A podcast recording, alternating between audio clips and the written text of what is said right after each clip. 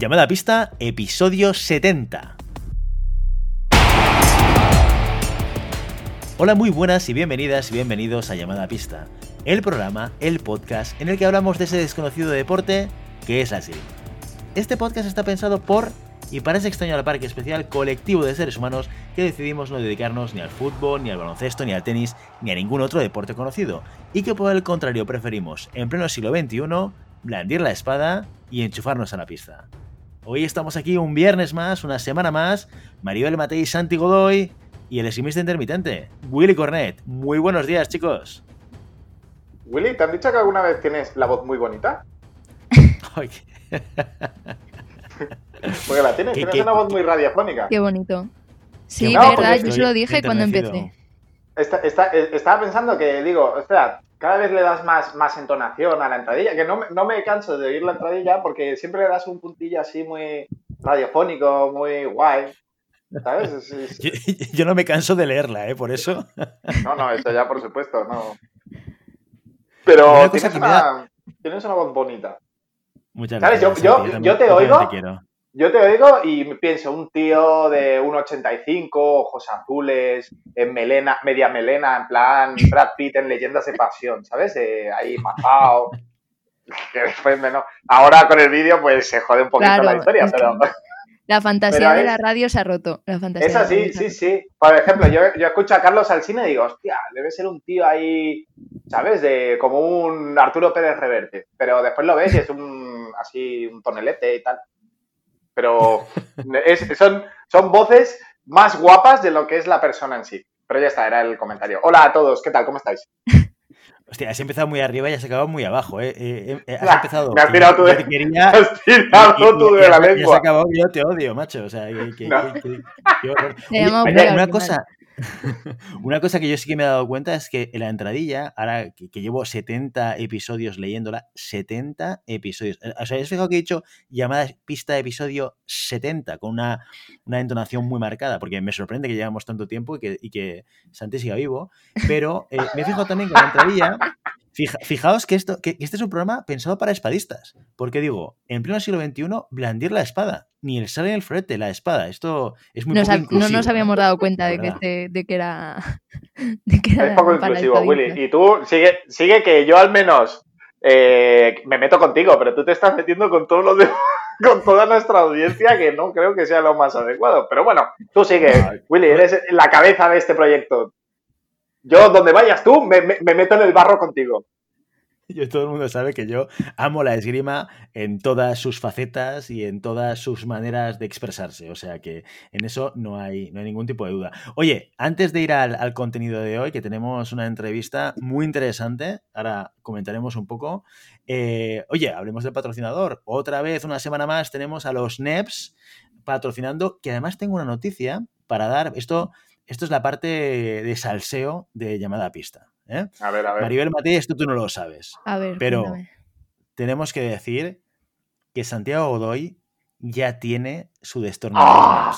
Es verdad, es verdad, sí señor. Se nos ha roto la, historia. ¿Pero es el tuyo o es otro? Mm, ahí, ahí que, ¿cómo que es otro? ¿Otro de qué? O sea, ¿es el que tenía Willy o es uno que te has comprado? Ah, no, no, el que me tenía. hola, tengo a Bruno aquí. No, no, me la ha dado Willy con sus manos. Sus manos sudorosas han, sido las que me han entregado eh, mi preciado destornillador NEPS. Exacto. El otro día, la semana pasada, después de grabar el programa, fui a dar el paseo. Lo que dije, lo que dije, lo hice. Fui a dar el paseo con mis hijos, bajé hasta la casa de Santi y entonces, eh, tras un grito, salí por la terraza y le hice entrega de destornillador. Es verdad, muy emotivo con sus hijos, ¿sabes? también me. Iba a decir, también me ofrecía a sus hijos, pero no, no, lo veo, no lo veo muy correcto decir esto. Pero bueno, ya para, para otro podcast un poco, un poco más distendido, lo ya. Bueno, sigue, Willy, sigue. sí, voy a seguir. No, pues mira, una cosa muy importante que tenemos que decir sobre, sobre los NEPs.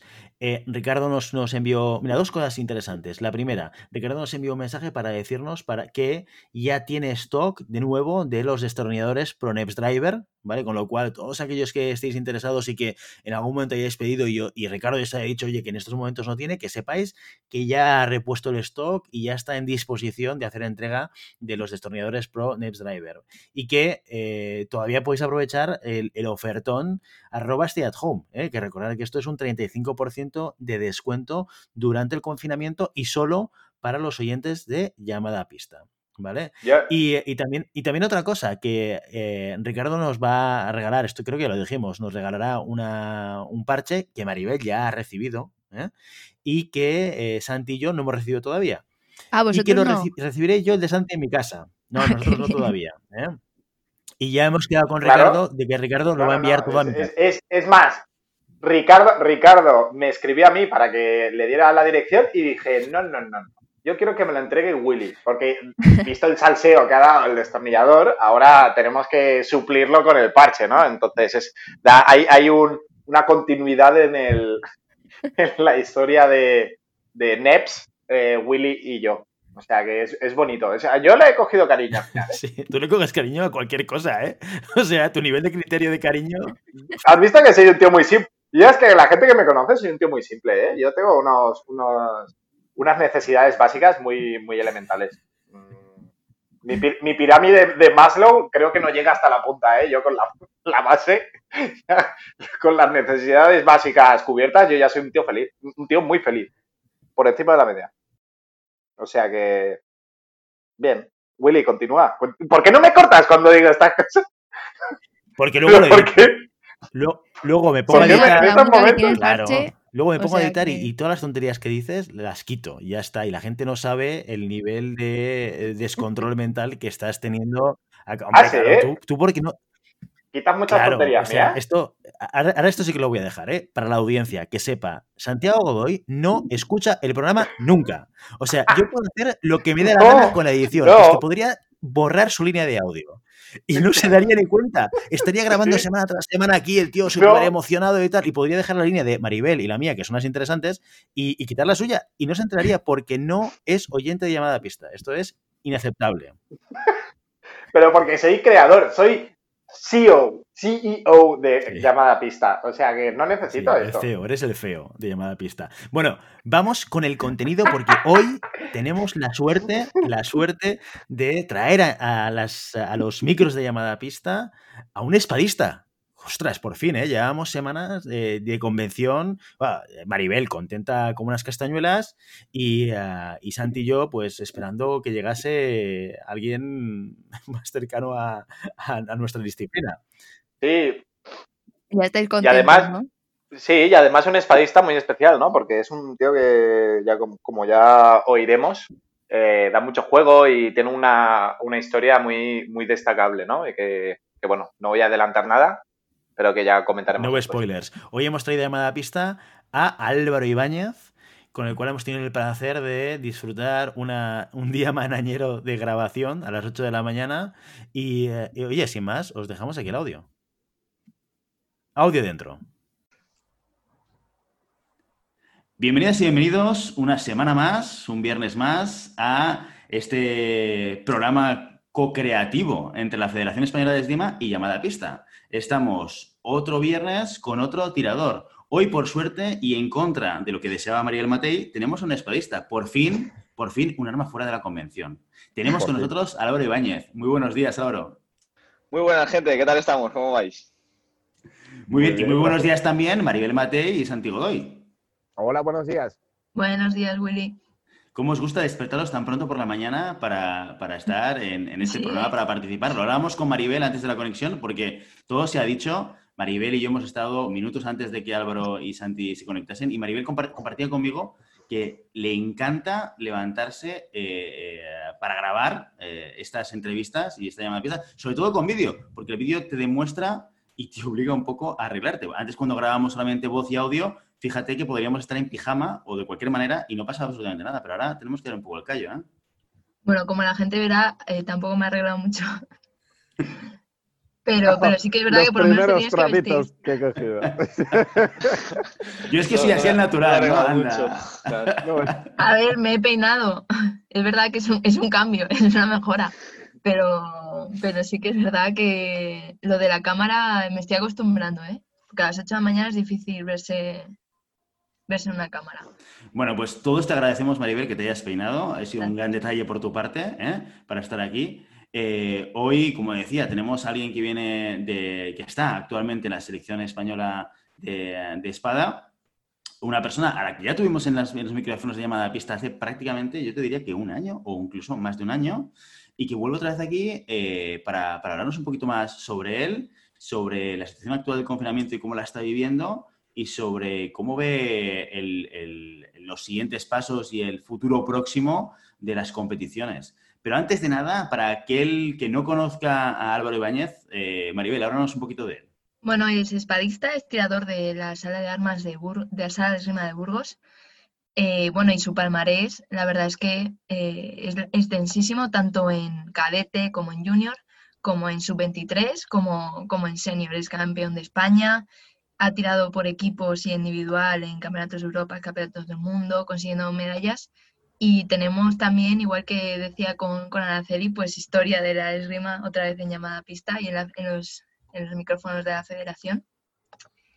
Y bueno, qué decir de Álvaro. Eh, empezamos por la actualidad más inmediata, ¿no? Álvaro, ¿qué tal estás llevando el confinamiento? Hola, ¿qué tal? Bueno, eh, gracias por eh, la estupenda presentación, tanto a Willy como, como a ti. Y bueno, y Santi, aunque no haya participado mucho, pero se te quiere Santi siempre.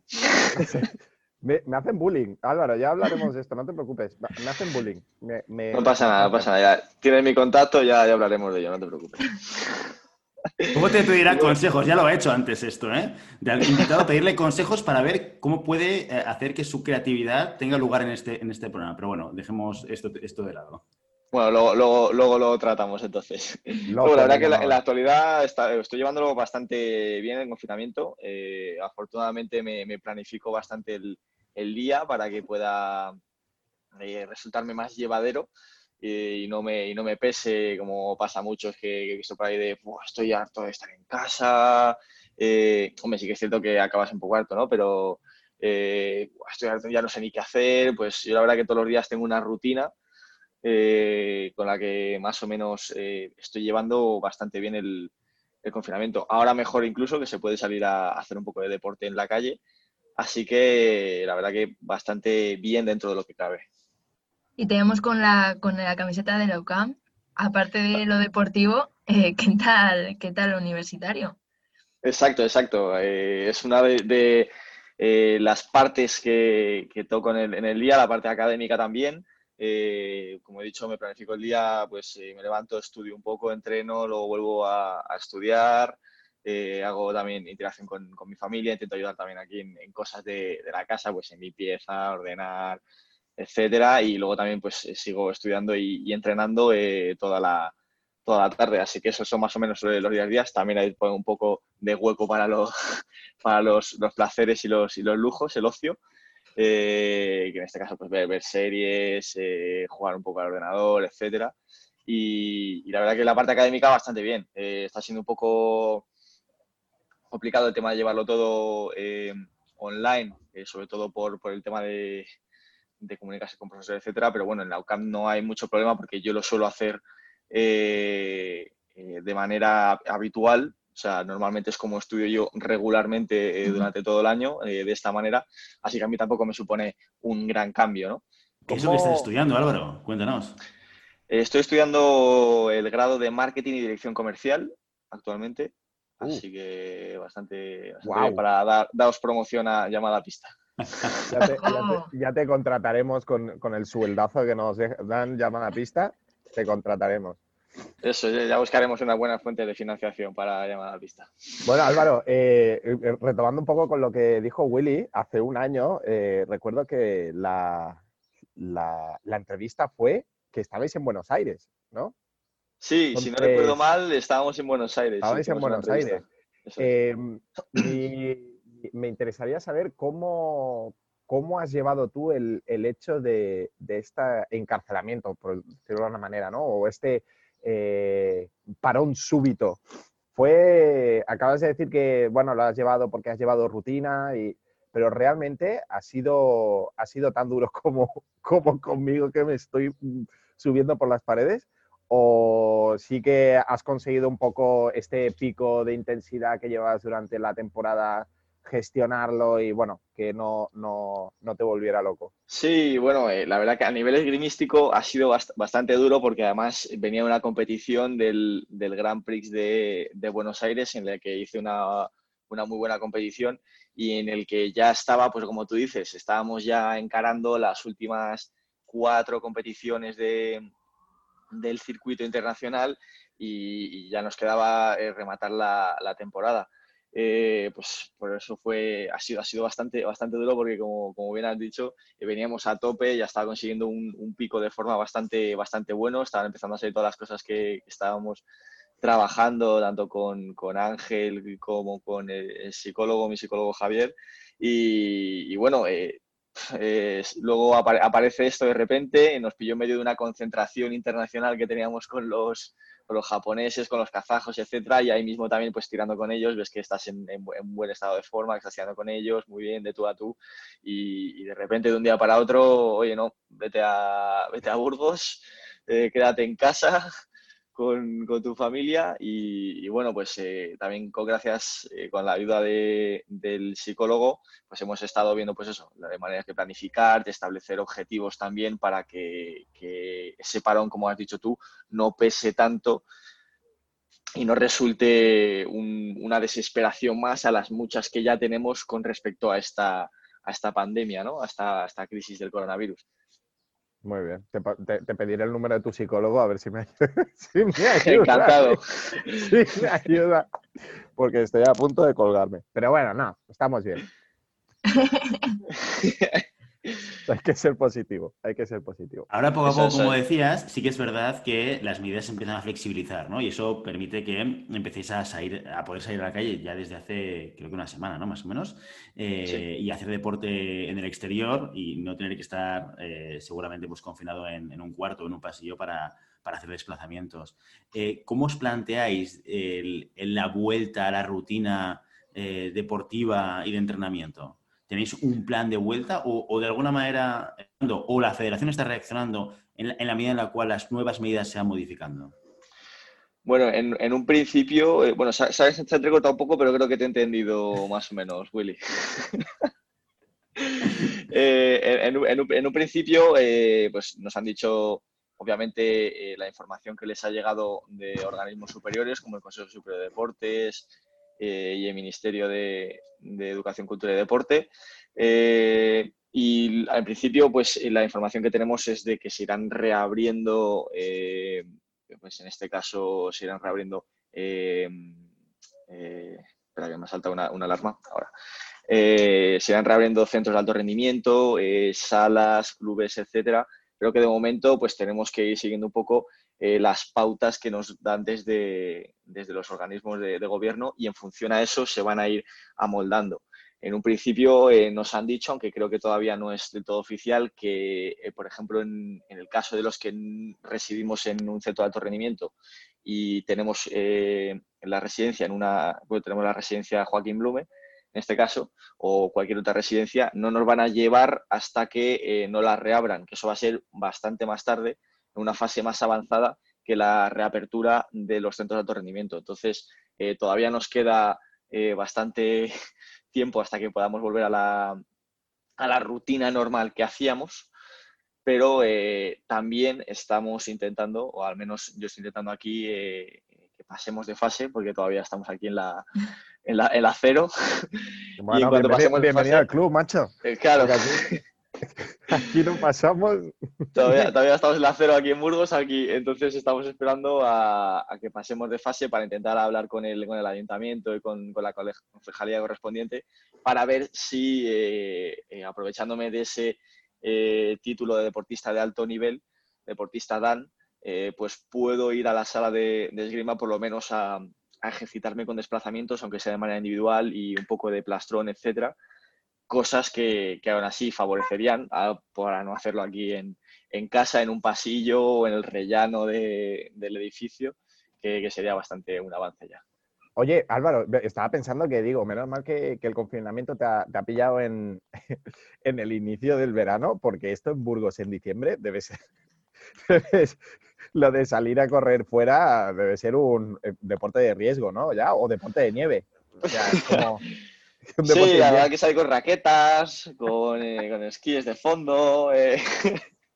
Ya, Burgos, tío, es como, es como detrás del muro, billón de, de, Wall, porque incluso me acuerdo una Copa del Mundo de Burgos cuando era un masculina, eh, que nos quedamos tirados, que no pudimos llegar, pero nos quedamos tirados en, en la entrada de Burgos porque cayó una nevada tan grande que no pudimos llegar a la competición. Durmimos en la furgoneta y tal como nos despertamos, nos volvimos para Barcelona porque no llegábamos. es como. Es extremo. Mola O sea, y sale gente dura. Sale gente dura, macho. Somos gente, somos gente dura, eso es. Aunque ah, desafortunadamente ya no nieva como, como entonces, ¿eh? yo recuerdo también de, pequeño que pegaba unas nevadas espectaculares, pero ahora, ahora ya no nieva tanto. El, frío sigue persistiendo, eso sí. El frío, el frío persiste. Por eso que si te, pillas, si te pillas estos meses de, confinamiento en, invierno, pues dices, pues casi no sé si me estás haciendo un favor o no, ¿sabes? Eh, no sé si me estás haciendo un favor o no. Y luego, eh, al principio, es que me acuerdo que al principio de la cuarentena ves a gente de, vacilando de que tienen terraza, de, oh, mira el solecito, que bien, confinamiento a mí, no sé cuántos. Y, yo me acuerdo que hice en Stories con, con un viento que hacía espectacular, gélido, increíble, medio lloviendo, que enfoco por la ventana y digo, es que, eh, eh, mira, no me, dais, no me dais nada de envidia, porque aquí casi que es que no, no me invita a salir el tiempo, ¿sabes? O sea, casi que mejor me quedo en casa. ¿Dónde voy a ir yo con la, con la que está cayendo? Burgos, Burgos. Es, vivirlo. Burgos es vivirlo, ¿eh? Entonces entiendo que tú eres, como decíamos en otros capítulos, igual que yo, que no tiene jardín. Exacto. y, te haces todo el ejercicio en, casa, en habitación, en pasillo. ¿Cómo, ¿cómo te lo montas en casa? Sí, pues normalmente eh, por las mañanas entreno aquí en mi, en mi habitación, aquí donde estoy, en el ambiente en el que estoy. Y, por las tardes he engañado a mi familia para que se sume a, mi ejercicio y así hago una, doble función de entrenamiento para mí y poner en forma a mi familia, que nunca viene mal, ¿no? y lo, hago en el salón con ellos. Oye, ¿no te dan ganas de tatuarte o algo en plan? Porque como eso es como un ambiente carcelario, ¿no? Hacer como guetos dentro de tu familia de, mira, ahí están los chicanos, ¿sabes? De, ¿Estás con nosotros o contra nosotros, chaval? Es que me da la sensación de cuando se genera estos, estos microentrenos dentro de casa, es como cuando vas al patio de la cárcel, como que, he estado muchas veces, ¿sabes? Sí, ¿eh? joder. No, pero cuéntanos, cuéntanos esa historia, Santi. Cuéntanos esa no historia. Puedo, no puedo. Ya otro, otro capítulo. Hay que poner rumbos. Hay que poner. Creo que había, hay una serie entrevistas ¿no? rumbos. No, es documental. Había una serie documental de Santi que se llama Breaking Bad o algo así. exacto, exacto. no, ya, ya, mira, el otro día lo estaba hablando con Maribel, está preparando mis memorias, pero no, ya tenemos es que, no me cuentan las cosas. Tenemos que darle forma aún. Me lo deja la imaginación, que es peor. Bueno, en, Burgos, en Burgos sale gente muy dura. Burgos es una ciudad, digámoslo ya, porque hay que decirlo, súper bonita de ver. Yo he tenido la suerte, y entre comillas, eh, digo suerte y también desgracia, entre comillas, de solamente visitar Burgos en competiciones de esgrima. Esto es lo bueno de la esgrima, que te permite ver mm, mucha parte eh, de, o sitios que, desconoces. Yo a Burgos no había ido a hacer turismo y lo he pisado sobre todo en competición. He tenido la oportunidad de verla y de visitarla pues eh, entre un día y otro, porque yo solo, ser el tirador sparring que se queda el primer día. ¿eh? Entonces, en la noche de, ese mismo día lo tengo libre, con todo lo que implica, ¿sí? Y, el día siguiente lo tengo libre también para poder visitar, ¿no? Y, la verdad es que Burgos es una ciudad eh, muy bonita y además donde hay un nivel esgrimístico muy bueno. En Burgos hay muy buenos tiradores. Eh, Álvaro, cuéntanos tu historia. ¿Cómo empiezas a hacer esgrima? Eh, de, repente, ¿por qué decides, decides coger una espada y, apuntarte a un club? Pues eh, es, bastante curioso, la verdad. Yo siempre he sido muy, muy, muy deportivo. O sea, me encanta hacer deporte. Hago de todo. O sea, en cuanto tengo tiempo para, para hacer deporte, lo hago. Quedo para jugar al pádel, a jugar al fútbol, al baloncesto, al tenis, lo que me eches. O sea, me, encanta practicar cualquier tipo de deporte. Y de pequeño practicaba un montón de deportes. Estaba haciendo natación, eh, hacía tenis también, eh, que es lo que principalmente eh, hacía en, esa, en, esa, época cuando entré en, esgrima, porque tenis me encanta. O sea, si no hiciera esgrima, yo creo que haría tenis. Me flipa. Eh, aunque soy consciente de que cuesta un poquito más que, la esgrima, y eso que la esgrima no es precisamente barata. y, empecé con más o menos 11, 12 años, cuando estaba en sexto de primaria. En mi colegio fueron a hacer una, promoción, la, la sala de esgrima mi actual club, que está pues prácticamente a 200 metros el pabellón. Está bastante cerca de, donde yo iba al colegio y donde resido eh, actualmente. Y, fueron a hacer una promoción, pues la verdad que me, llamó la atención el, deporte. la verdad que eh, está bastante chulo. Y como damos aquí en, la sala de grima con una semana para que venga la gente a, probar, que si le gusta eh, la esgrima, etcétera, para luego apuntarse, pues estuve yendo toda la semana eh, y desde la sala me, me, decían los, los, monitores que por ahí, ahora que entonces eh, nos supervisaban cada día o cada día era uno, etcétera, me decían todos eh, de forma unánime, pues esto se te, se te, da bien o deberías practicar un poco más, tal cual. Y de momento, pues en aquel entonces empecé yendo los sábados, empecé yendo los sábados de, cada mes todos los sábados iba a hacer esgrima, oye, me, cada vez me gustaba más y empecé un poco a poco eh, eh, a recortar de otras actividades para sumárselo a la esgrima, que por aquel entonces, pues eh, como todos los, niños, tenía un montón de actividades extraescolares, inglés, piano, solfeo, tenía de todo, otros deportes, y fui recortando hasta que, bueno, ahora es mi, mi principal actividad y la hago todo lo que hacía anteriormente, pues ahora casi prácticamente es esgrima. Yo me acuerdo, yo me acuerdo, el primer recuerdo que tengo con Álvaro. ojo, ojo, cuidado. Era, pero es que ahora es como el abuelo cebolleta, ¿no? Todo el mundo a dar like ahora, ¿eh? Pero, o sea, Álvaro, ahí donde lo veis, cuando era pequeño, era muy pequeño, era un canijo. O sea, era muy canijo. Entonces yo me acuerdo de una Copa del Mundo de, Burgos em, que estábamos tirando y veías a un, un moquito, una, una, personita muy pequeña con un chándal que le quedaba enorme, yendo pista por pista de, hostia, tío, qué bien, qué ah, Era un vacilón, era un vacilón.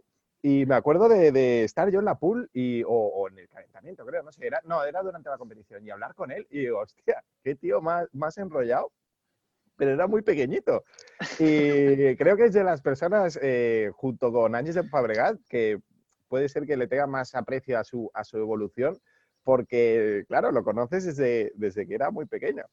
Eh, y nada, cuando, cuando ya dejé de competir y, me lo volví a cruzar en, en competición, y digo, hostia, Álvaro, ¿qué te ha pasado, tío? ¿Qué, ¿Con qué te han regado, no? Porque pasó de ser pequeñito a ya ser un tío ahí hecho y derecho, digo, madre mía, qué, cambio. Pero sí que, cuando empezó era como, era muy pequeño.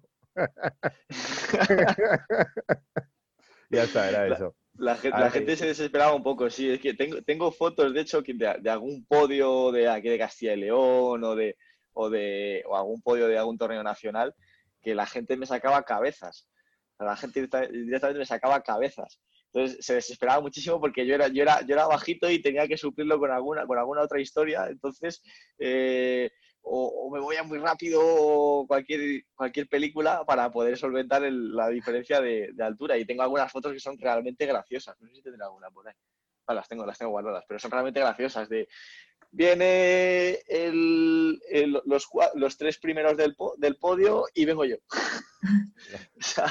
Eh, si tienes alguna foto, pásanosla, pásanosla, porque luego nuestra amiga Mar la montará y así la gente puede, puede verlo. ¿eh? Luego, la, luego la busco y os la paso, luego la busco y os la paso porque de verdad que es súper gracioso. O sea, es tal cual como lo dice Santi. Además, creo que en esa foto me dio hasta por teñirme el pelo y soy un retaco con el pelo medio rubio. Es increíble.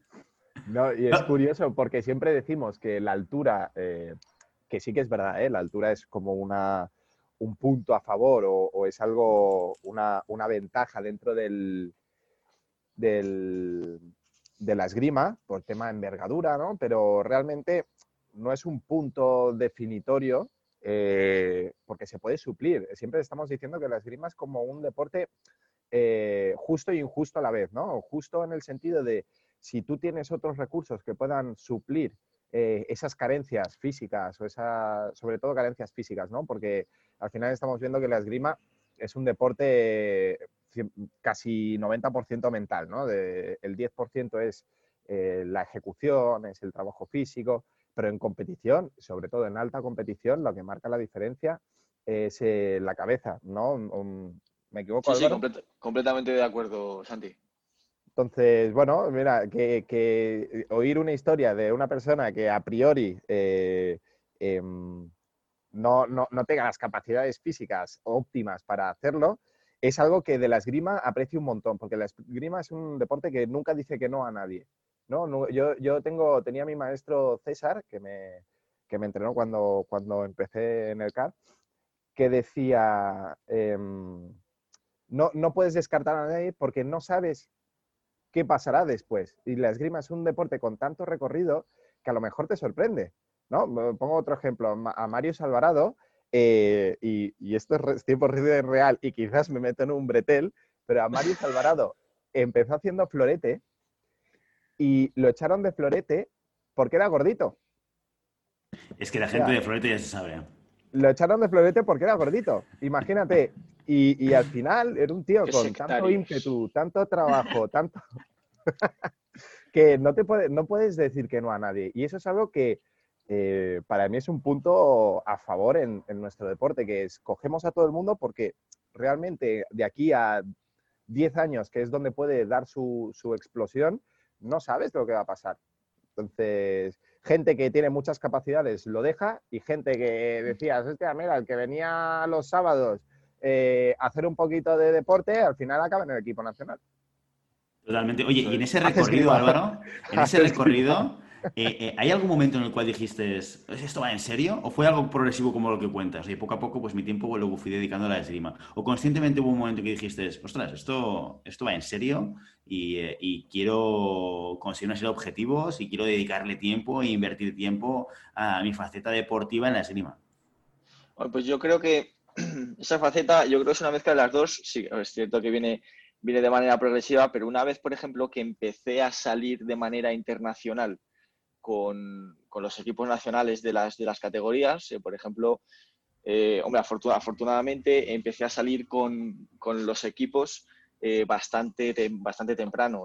apenas tenía, yo creo, 14, 15 años, ya salía mi primera competición si no recuerdo mal, eh, bueno, competición importante eh, a nivel internacional. Salió una Copa del Mundo en, Basilea eh, y por aquel entonces Julen y yo éramos los más pequeños. Yo éramos más pequeños. Y, ahí ya pues empiezas a ver que dices, uff, a nivel, a nivel español estoy estoy muy bien, eh, pero luego llegas, llegas allí y tienes un golpe de, realidad internacional y, dices, aquí, la gente, aquí la gente viene muy fuerte, ¿eh? aquí la gente viene muy fuerte, eh, sobre todo a también estamos hablando de que era una competición junior y, bueno, esa, fue la primera, la primera junior, la primera cadete, también fuimos a, Italia, lo mismo, y ves que hay tropecientas mil personas eh, haciendo muy buena esgrima eh, y llegas allí y dices, madre mía, ¿esto, esto qué es? Eh, y me acuerdo que en esa competición Julian lo hizo, lo hizo muy bien en Italia eh, no sé si llegó a final, a final de 8 y yo me quedé como en 256 o, por ahí. Y, luego hicimos otra competición eh, junior, que es esta, es esta que te digo, y te ves bastante bien. Y me acuerdo que estábamos con, pues, con pues, no sé si era Ignasi, Fábregues, eh, Pau Rosselló, también estaba por allí, no sé qué más estaba. O sea, teníamos delante a, a toda la gente que era mucho mayor que nosotros, eran M20 y nosotros éramos, no sé lo que te digo, retacos de 14, 15 años intentando pegarnos allí con, con todo el mundo. Pero a partir de, de, ese año que ya empezamos a ir a campeonatos de Europa, etcétera, y del, y del siguiente ya el salto a, a cadete, pues ahí ya empecé a dedicarle mucho más tiempo a la, a la esgrima y como te digo, como te he dicho antes, a recortar en otras actividades para poder invertir un poco más ahí. ¿Ha habido algún momento de crisis? ¿Algún momento en que dijeses, ostras, esto, ¿qué, estoy haciendo? Tanto tiempo dedicarme para la esgrima y ¿por qué no me dedico a otra cosa? Pues la verdad, la verdad es que no, fíjate, porque como lo ha definido bien antes eh, Santi, es un deporte que, te apasiona y a veces luego te llevas también muchos, muchos malos ratos con, con, él, ¿no? Porque al fin y al cabo, como cualquier deporte, cuando estás dedicándole mucho tiempo y cuando estás eh, haciendo un esfuerzo diario todos los días y llega a una competición barra examen, como quieras llamarlo, y, tienes un mal día o, o, no te salen las cosas, pues es un poco frustrante, como le puede pasar a cualquier deportista cuando le llega una, una gran cita.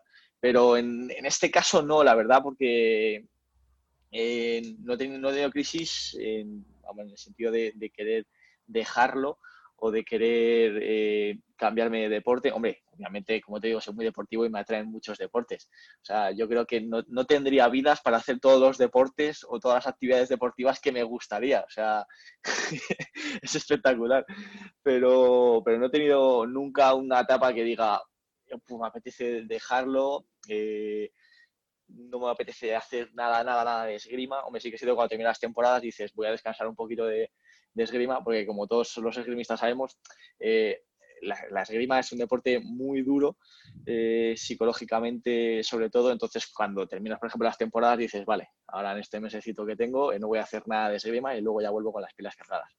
Pero durante toda esta carrera que llevo, no he tenido etapas de decir, lo dejo la esgrima es uno de los eh, deportes que te permite el salto a competición internacional desde muy, muy pequeño. Es decir, estaba hablando, Álvaro, que con 13, 14 años eh, estaba ya compitiendo a nivel internacional. Y esto mm, tiene, tiene una ventaja, que es que ese examen importante lo vas eh, trabajando desde muy pequeño, ¿no? Entonces, esa, esa presión que puedas tener en una competición internacional, pues cada vez es más diluida. Pero sí que es verdad que eh, empiezas ya con platos muy fuertes. Eh, es lo que dice él. Yo me acuerdo de las, competiciones en Pisa, por ejemplo, que eran 500 pollos. Esa, es la que te digo, la que fuimos claro, y te, regalaban una moto. Quien, ganaba era una moto que te regalaban. Y es de, hostia, quizás al primer impacto te queda grande o lo, lo ves muy, muy, muy lejano. Y, pero bueno, de, por otra parte, es, es, un deporte que desde muy pequeño ya te permite vislumbrar un poco el alto rendimiento, porque es una pasada. ahora en España se está trabajando de manera diferente, muchísimo mejor, pero años A, realmente el, nivel eh, que había a nivel nacional con el resto de países, Italia, Francia, Hungría, era un salto muy grande y te veías tan, tan lejos que era como, ostras, yo quiero estar ahí, pero no, no, como que no hay recursos, ¿no? No, no, pero yo creo que es, interesante el, hecho de que puedas, puedas vivir estas experiencias internacionales desde tan pequeñito. Quizás también el punto en contra sería que eh, ya no, no, te queda nada más, ¿no? Es como, ya, ya he hecho eh, todo internacional, ya he hecho tal, y quizás mm, llego a cadete y, y ya está, ya lo he hecho todo, ¿no? Es como ya, quizás si no he ganado me da igual, pero la experiencia lo he tenido bueno, los puntos eh, pros y contras. Y luego también que supongo que internacional, cuando compites internacional, la temporada se te alarga muchísimo más. O sea, realmente cuando eres cadete junior, tiras categorías más por encima de la tuya y encima si tiras internacional, imagino que no tendrías ni un fin de semana libre. Eh, pues exacto, o sea, por ejemplo, cuando cuando eres, eh, yo por ejemplo, cuando era cadete o cuando era junior, pues eh, sobre todo cuando era cadete, porque estás en una categoría que por aquel entonces era M17, que eh, tu calendario incluye el M17, el M20 y el absoluto. Entonces era competición, competición, competición, competición, todo, casi todos los fines de semana a ver la competición. Si no era un torneo nacional junior, era un torneo nacional cadete, si no eran los dos en el mismo fin de semana, si no era un torneo nacional absoluto, era una Copa del Mundo. la parte buena es que todo eso pues te hace, como ha dicho Santi, eh, crecer como deportista, estar todo el día sometido a competición, todo el día sometido a, a adecuarte a ese estrés que genera la competición, adecuarte a esas sensaciones que tienes de cara a la, a la competición, a, enfrentarte a rivales con los que ya has perdido, con los rivales eh, que, que, estás viendo los vídeos, etcétera, y eso te hace crecer bastante dentro de, de lo que esto es Rima. Tenemos un infiltrado, perdón. Ha llegado el cuarto miembro de llamada a pista. ¿eh? El, cuarto, el, cuarto el becario, ha llegado el becario. El del café, niño, tráeme un café. Va. El café, el, el vaso de nubes. Cuando, cuando pueda hacerlo, ya verás tú, tendré a mi hijo avasallado por el látigo. Le, le, seré como la familia Von Trapp. Le, le, enseñaré silbidos y cada silbido será una cosa. Una cerveza, un, un Valium, ¿sabes? De cosas, cosas, cosas, del día a día. cosas útiles, cosas útiles. Cosas del día a día que lo tienes El- a mano siempre. Un rumba mejorado. Ahora te, te anticipo una cosa, Santi. Va a pasar de ti mil pueblos, ya te lo digo, ¿eh? O sea, olvídate, Ah, esto no funciona este no, así. porque es mi hijo y me quiere. Uh. Bueno, oye, me gusta mucho el concepto este de competición igual a examen, que genera mucha presión, ¿eh? porque, eh, como decíamos, la parte psicológica pesa mucho en, el, en, en cómo tú te sientes en la pista y cómo tú desempeñas tu- tus habilidades esgrimísticas. eh, y, y llega el momento del examen en llamada a pista. Mm, Ya sé, Álvaro, que has estado escuchando las últimas entrevistas que hemos hecho y, eh, y últimamente hemos puesto a, a Maribel Patey en modo eh, Mateipedia, que es como la Wikipedia de Maribel, ¿eh? y siempre le pedimos, y siempre le pedimos con cada invitado que nos explique el asalto que ella considera pues más relevante o que le ha gustado más o, o que tiene más recuerdo. ¿eh? Sí. Así que, Maribel Matei, ¿cuál es el asalto de Álvaro Ibáñez? Pues mira, me, ha- me, me chivaron que uno de tus favoritos era el, el que, en el que te enfrentabas con Garotso, pero yo lo voy a cambiar para que Mar me odie. Uh. Estamos haciendo muchos puntos con Mar, ¿eh? O sea, Pero todo esto te- tiene... Tengo bastantes favoritos. Tengo, tengo unos cuantos favoritos, ¿eh? Sobre todo de una temporada en concreto en la que me salieron unos cuantos buenos. Luego tú cuéntanos el tuyo, ¿eh? que eso también, claro, es un examen, Sí. pero para ti es más fácil porque son tus asaltos. Pero a Maribel Claro, claro. la ponemos con un poco en tensión, ¿eh? tiene que tirar además- de... De la cuerda, y tiene que buscar ahí en el, en el baúl, ahí. Tampoco he buscado mucho, te digo, porque hubo uno reciente, además de este año, de una de las últimas competiciones, que son las que, las que me he seguido yo, es en el que ganas al, al francés Bustín. Hombre, ¿No? pues ya, ese, ese te puedo relatar cada que ha tocado casi. Es un O asaltazo. sea, ¿eh? bien elegido el asalto, no creas. No era uno que Sí, me sí, sí, no, eso, es, elegido. eso es un señor, es un señor asalto. es un señor un asalto. asaltazo. Y, y quería preguntarte también, además de cuál es tu favorito, eh, ¿cuál, em, eh, cuál- qué asalto, tuyo o no, me, me recomendarías a alguien que es de, de convención, que, que he, he empezado relativamente, hace relativamente poco a ver espada de forma intensiva, porque yo empecé con sable florete y luego ya pasé a la espada. Eh, ¿qué asalto me recomendarías ver para engancharme del todo? Mira, eh, en cuanto a la respuesta del asalto para engancharte, eh, creo que lo tengo claro. Si empiezas por la final olímpica de Río 2016, eh, a partir de ahí, o sea, bueno, si ves eso, la espada te va a parecer completamente distinta. O sea, te va, te va a enganchar, pero vamos. o sea, ese asalto es espectacular. O sea, es algo nunca, nunca visto en, en, en unos Juegos Olímpicos, yo creo, una, una cosa así. Así que te recomiendo, no te voy a hacer spoiler eh, de, bueno, de- lo que es el asalto, pero te lo tienes que ver. O sea, una cosa espectacular. Además, un asalto de leyenda porque eh, si ganaba uno de los contrincantes, era el más joven de la historia en, en conseguir el título olímpico, el título de- del oro olímpico, y si ganaba el otro, era el más, eh, el más viejo de la historia en conseguir un oro olímpico. Así que asaltazo. Ese es un Apuntado, asaltazo. apuntado queda. Cinco, cinco, veces, cinco veces olímpico, ¿eh? El, el Imre, cinco veces olímpico. Son, Ojito, cuidado. son 20 años, ¿eh? Se dice, se- se dice- Olímpicos. se dice Se dice temprano. se pronto, dice ¿eh? Son 20 años de alto rendimiento, ¿eh? Sí, sí. Bueno, pues como aquí, aquí en España tenemos, tenemos otro, otro que ha ido a cinco Juegos Olímpicos, que es An- Antonio García también. Sí, es Ah, verdad. a cinco o cuatro, no me acuerdo a cuántos ha Cuatro. ido. Diría que era cuatro, ¿eh? Cuatro. Bueno, o un porrón también. O sea, ¿dónde hay que firmar? ¿Dónde No, hay que no, que firmar? hay Perdón. que... Eh, ojo. No, no, es una locura. Es una locura. Vale, Me Y decías, respecto a tu asalto favorito, puedes que elegir otro distinto al mío o contar Sí, a- anécdotas de ese asalto. Hombre, el, el, el de Gustavo es un asaltazo. O sea, es un asalto que de, los, de los recientes, eh, como he dicho, que venía de, de, un, buen, de un buen estado de, de forma, eh, me salió un, asalto y una competición muy buena y ese, ese es un, asalto que, que, he guardado en la, en la retina para, para, repasarlo de vez en cuando.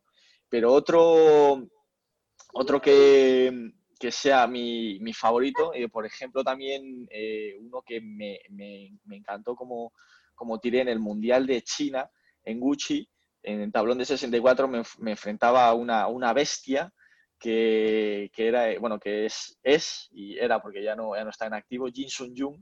Eh, ese le gustará mucho a, a, Santi, seguro, que es de, de puño francés, un sí, los, jugador sí, espectacular.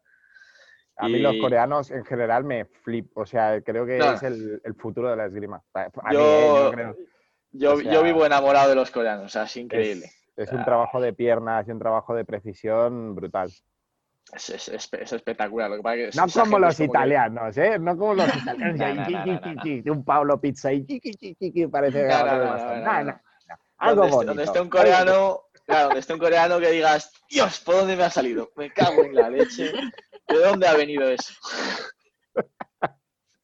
Ese lo guardo con, con mucho cariño también, ese, ese, asalto, junto con otro que hice esa temporada eh, contra Max Heinzer, que, que, también obtuve la victoria en tablón de, de 64 en el Campeonato de, de Europa de Novi Sad. Eh, esos dos asaltos yo creo que a fecha de hoy serían mis, mis favoritos. Luego hay muchos otros, hay muchos otros que significan muchísimo. Por ejemplo, cuando obtienes, yo que sé, tu primer, eh, tu primer campeonato de España, eh, no sé, hay, hay, hay, muchísimos asaltos por lo que significan que también eh, son, son referentes. Cuando ganamos el Campeonato de Europa Sub-23 por equipos, eh, hay, hay, hay, hay, muchos momentos. Afortunadamente tengo muchos momentos que guardo con, cariño en, la retina. Y dentro de los asaltos, eh, hemos hablado antes de la, de la altura, si, es un, eh, si puede ser una ventaja.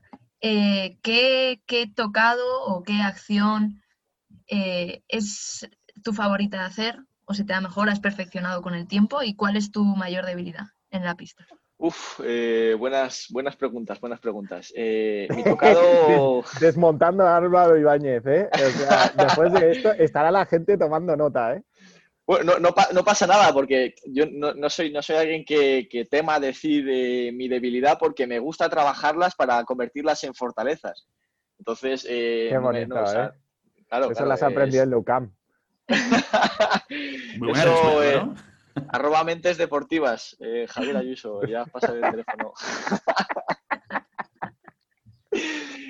Pero eh, pues eh, tocado que, sobre todo hace, hace unos cuantos años atrás, bueno, siempre me ha gustado mucho el, tocado en, flecha. Me ha gustado mucho la, acción de la, de la flecha y, yo creo que aprovechando la explosividad que yo tengo y, y la, la, potencia, es un tocado que me, que me encanta y que se me da muy bien. De hecho, normalmente en mis entrenadores en, en, asaltos o lo que sea, cuando no lo hago mucho, me dicen, pero haz la flecha, saca la flecha, que siempre tocas. y ese, ese, ese, tocado es uno de mis, de mis favoritos. Y luego, eh, de, debilidad, eh, eh, yo creo que muchas veces me, me, gusta ser muy versátil y, y aprovecharme de de trabajar un montón de cosas y a veces yo, yo mismo, eso lo llevo trabajando bastante, eh, bastante tiempo con, con Ángel, pero me, me, pierdo en mis, en mis propios planes, eh, urdo, urdo tanto eh, mis planes que a veces me pierdo en mis propios planes de intentar hacer cosas, de, ya te digo, de ser muy versátil en vez de ir eh, conciso a, a, un tocado, a una acción, etc. Eso ya lo llevo trabajando bastante tiempo y ya eh, no es tan punto débil como, era, como lo era hace unos años. Álvaro, yo, yo querría preguntarte una cosa, o más que nada, quiero, quiero sacar a, re, a relucir el personaje. Vale, eh, cuéntame. Eh... A ver, ¿qué vas a decir, Santi? No, no, no, joder, por una vez. Mar, a... Mar, esto, eh, esto, minuto, minuto, corta, no, ¿eh? Corta. Mira, eh, el otro día estaba hablando con Nigel Fabregat, ¿no? De, ¿Sí? Hicimos una, una, entrevista y tal. Y yo creo que vosotros eh, estáis, a, eh, al igual que lo he dicho con todos los que han pasado, ¿no? Con, con Araceli, con, con Teresa, con... con María Mariño, eh, sois el, el, principal referente o habéis, habéis, os habéis convertido en una herramienta referente de la esgrima, de la esgrima española.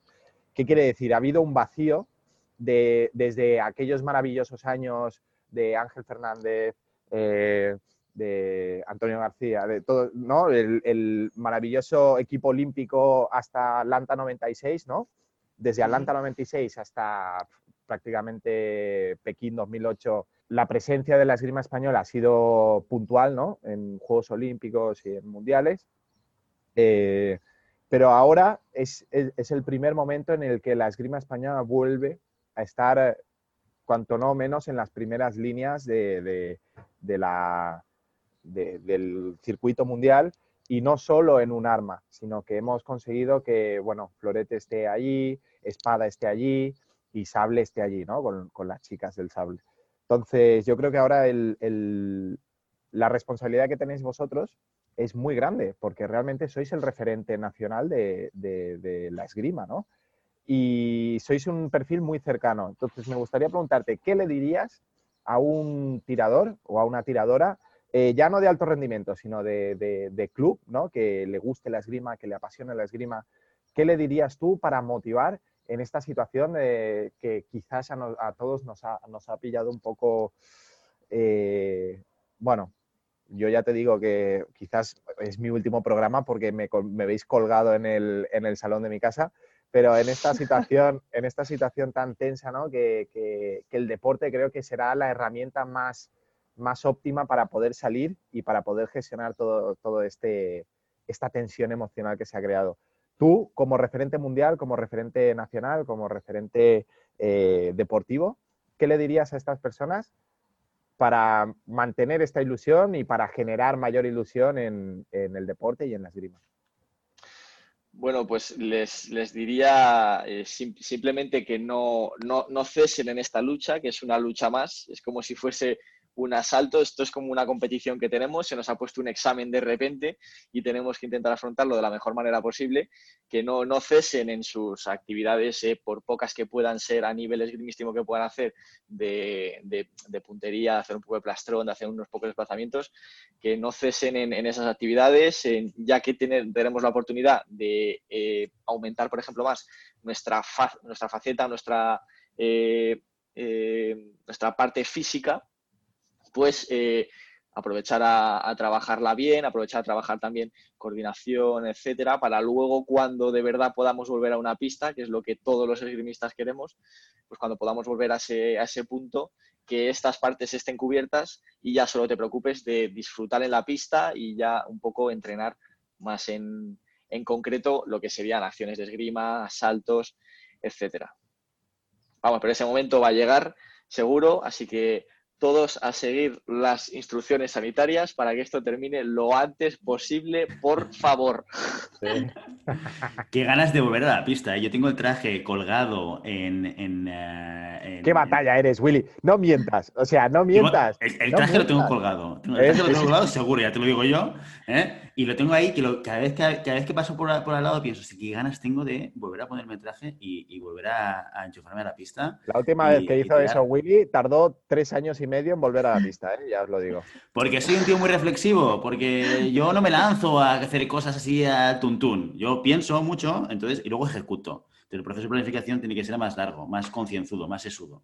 Eh, pero dejando de hablar de una cosa muy concreta, hablemos un poquito de redes sociales, ¿vale? Tengo tengo dos cosas que comentarte y una pregunta que hacerte. La primera es, oye, el Santi el otro día me criticaba porque eh, durante muchos episodios, sí, como siempre, durante muchos episodios, Álvaro te he llamado Brito.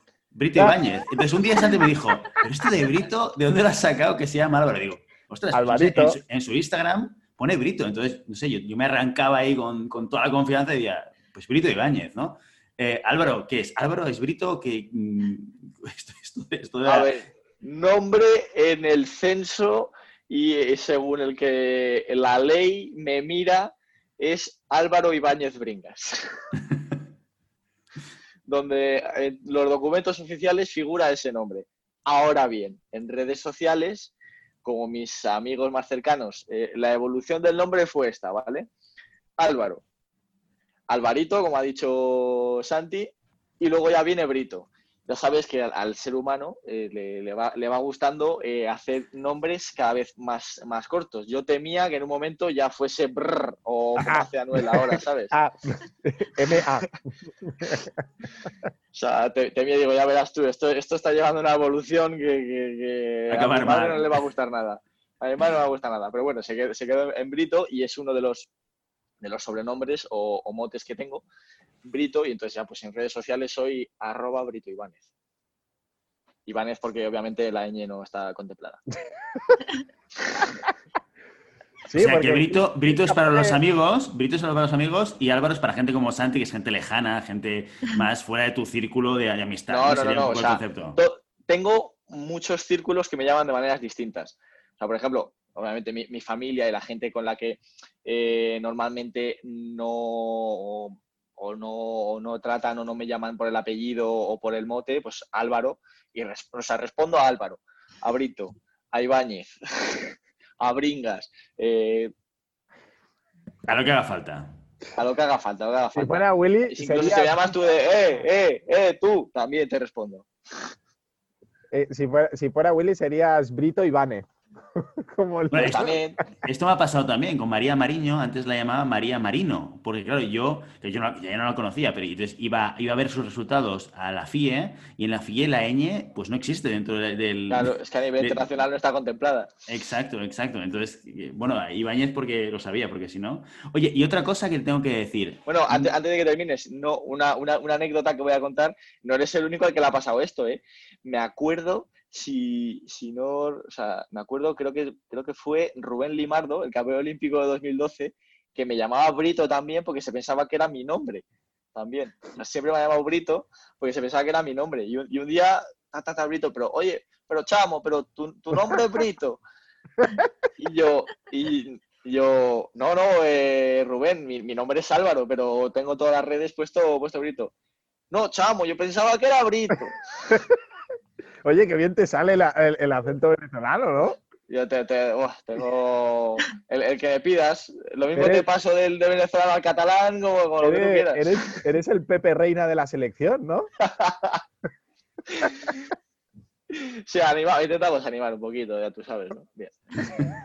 Oye, una cosa que no tienes que dejar de hacer, por favor, es, eh, esos directos por Instagram en competiciones. Yo, soy un fiel seguidor de cuando comentas y cuando explicas los asaltos. Sí que es verdad que a veces te tengo que decir que me conecto por YouTube para ver el asalto, ¿vale?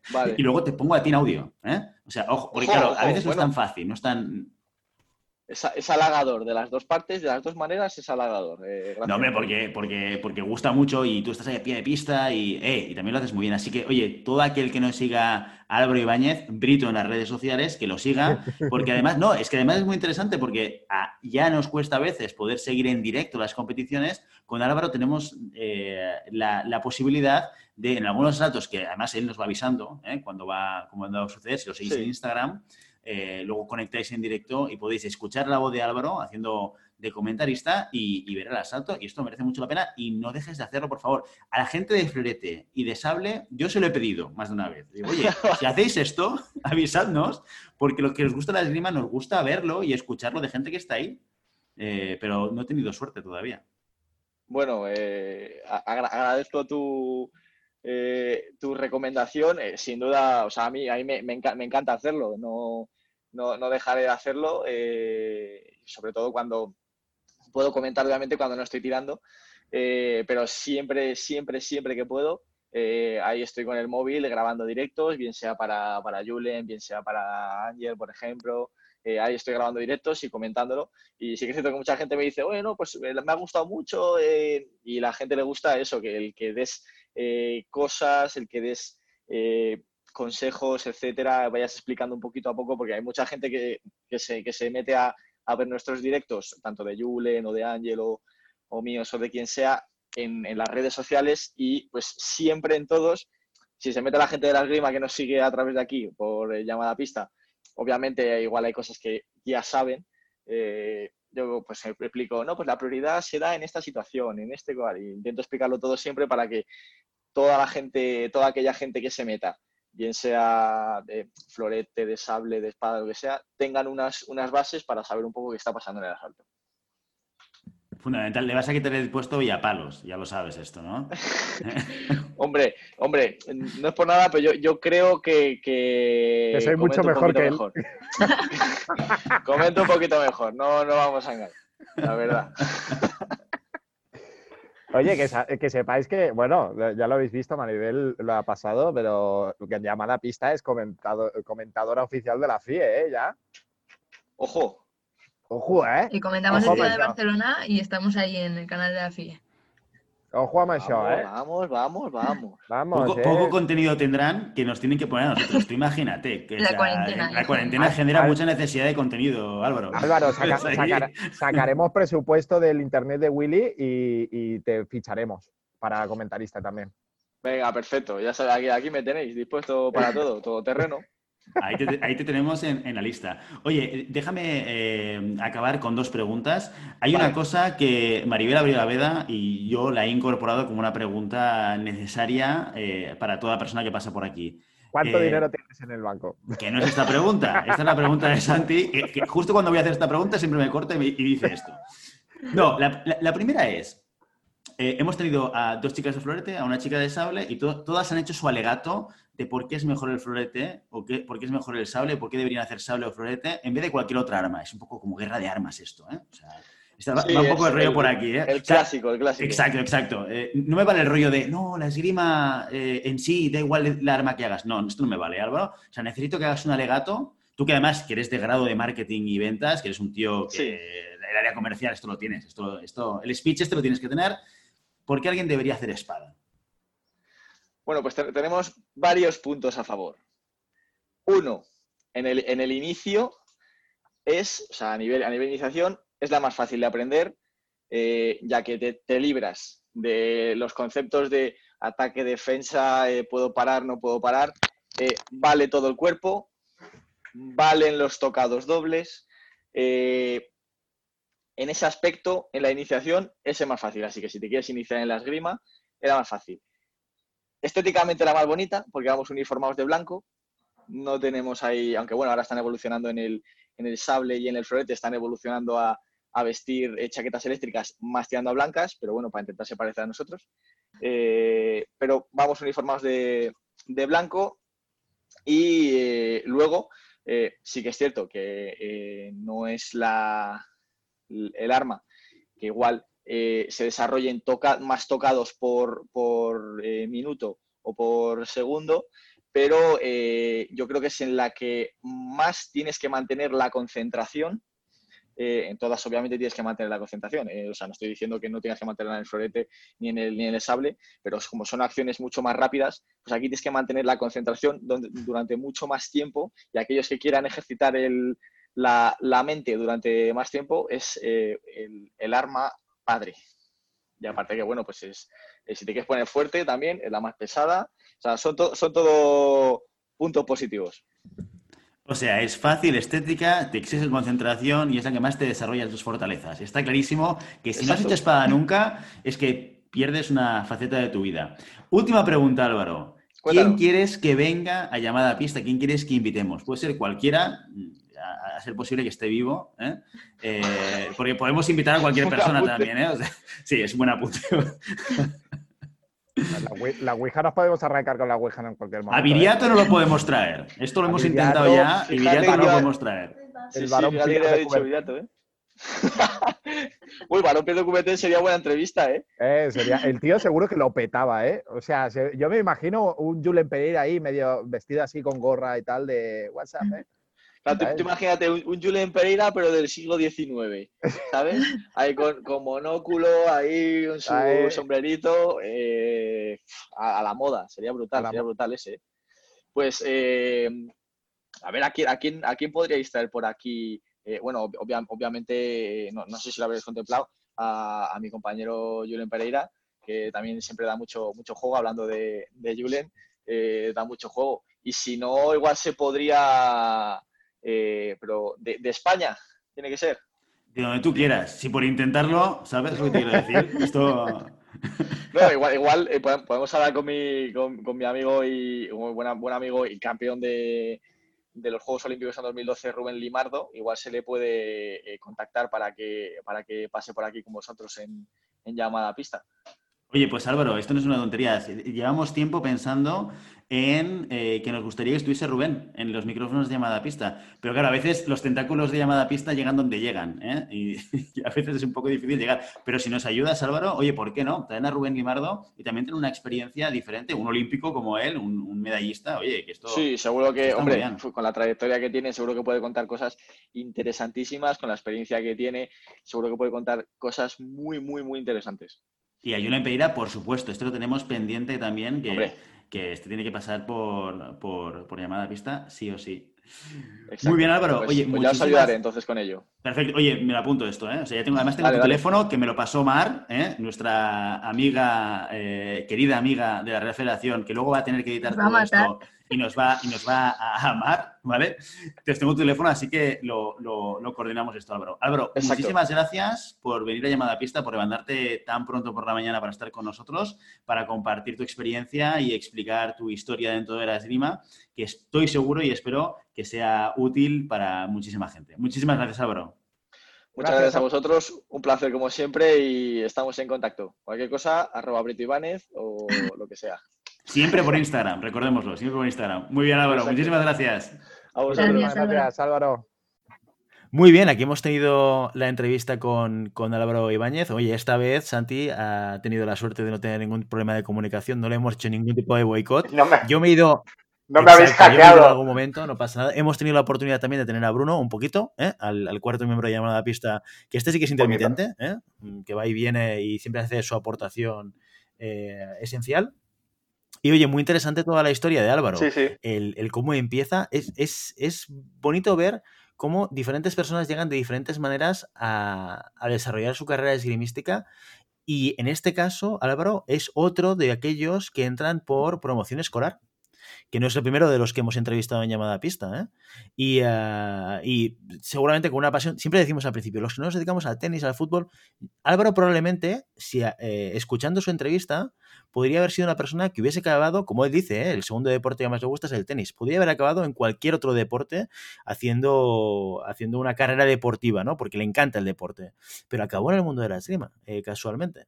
¿no? Y, esta, esta, historia es muy interesante. Bueno, eso te da la, la idea de que la esgrima es un deporte por encima de todos los demás. Que todo el mundo que lo practicamos lo sabemos y la gente que no lo practica no lo sabe porque no lo ha practicado. Pero bueno, eh, ese es otro, otro, otro capítulo. Yo solo me quiero quedar con una cosa que, hice hincapié y es el hecho de Álvaro, para mí me gusta como ejemplo porque es el ejemplo de el prototipo de, de esgrimista que, eh, a priori no, sirve o, lo descartaríamos por, porque ya lo comentamos, ¿no? De cuando era pequeñito eh, no levantaba dos palmos del suelo, eh, pero míralo ahí, o sea, trabajo, constancia, sacrificio, esfuerzo, mm, son cosas que a, lo mejor suplen y en este caso hemos visto que de buena medida eh, las carencias a priori físicas que pueda tener cada uno. Siguiendo con lo que ha dicho Willy, yo creo que es un ejemplo más, Álvaro, de lo importante trabajo que hacen los entrenadores en los, en los coles. Eh, también lo veíamos con Araceli, que no empezó en una promoción, pero empezó en una exhibición. O sea, al final eh, lo que demuestra es que la esgrima se mueve y que muchas veces pensamos que, que no se logra nada, porque de a lo mejor de una promoción del cole no te salen muchos niños, pero de repente te sale alguien que termina en el equipo nacional, ¿no? Entonces, dar valor a, ese trabajo.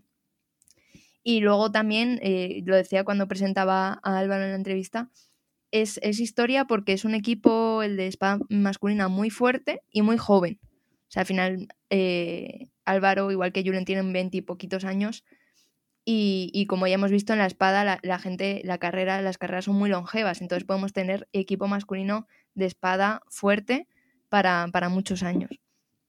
Y por eso valorar a, Álvaro como, se merece. Y yo creo que nos ha contado cosas muy interesantes y que verdaderamente muchas veces, eh, que siempre son bromas, ¿no? Lo que hacemos aquí y, también surgen los clubes de, de estas como guerras de las armas, O sea, yo a pesar de que, de que haga florete, la verdad es que la espada me gusta y, y él, él la vive, ¿no? ¡Oh! ¡Oh! ¡Oh!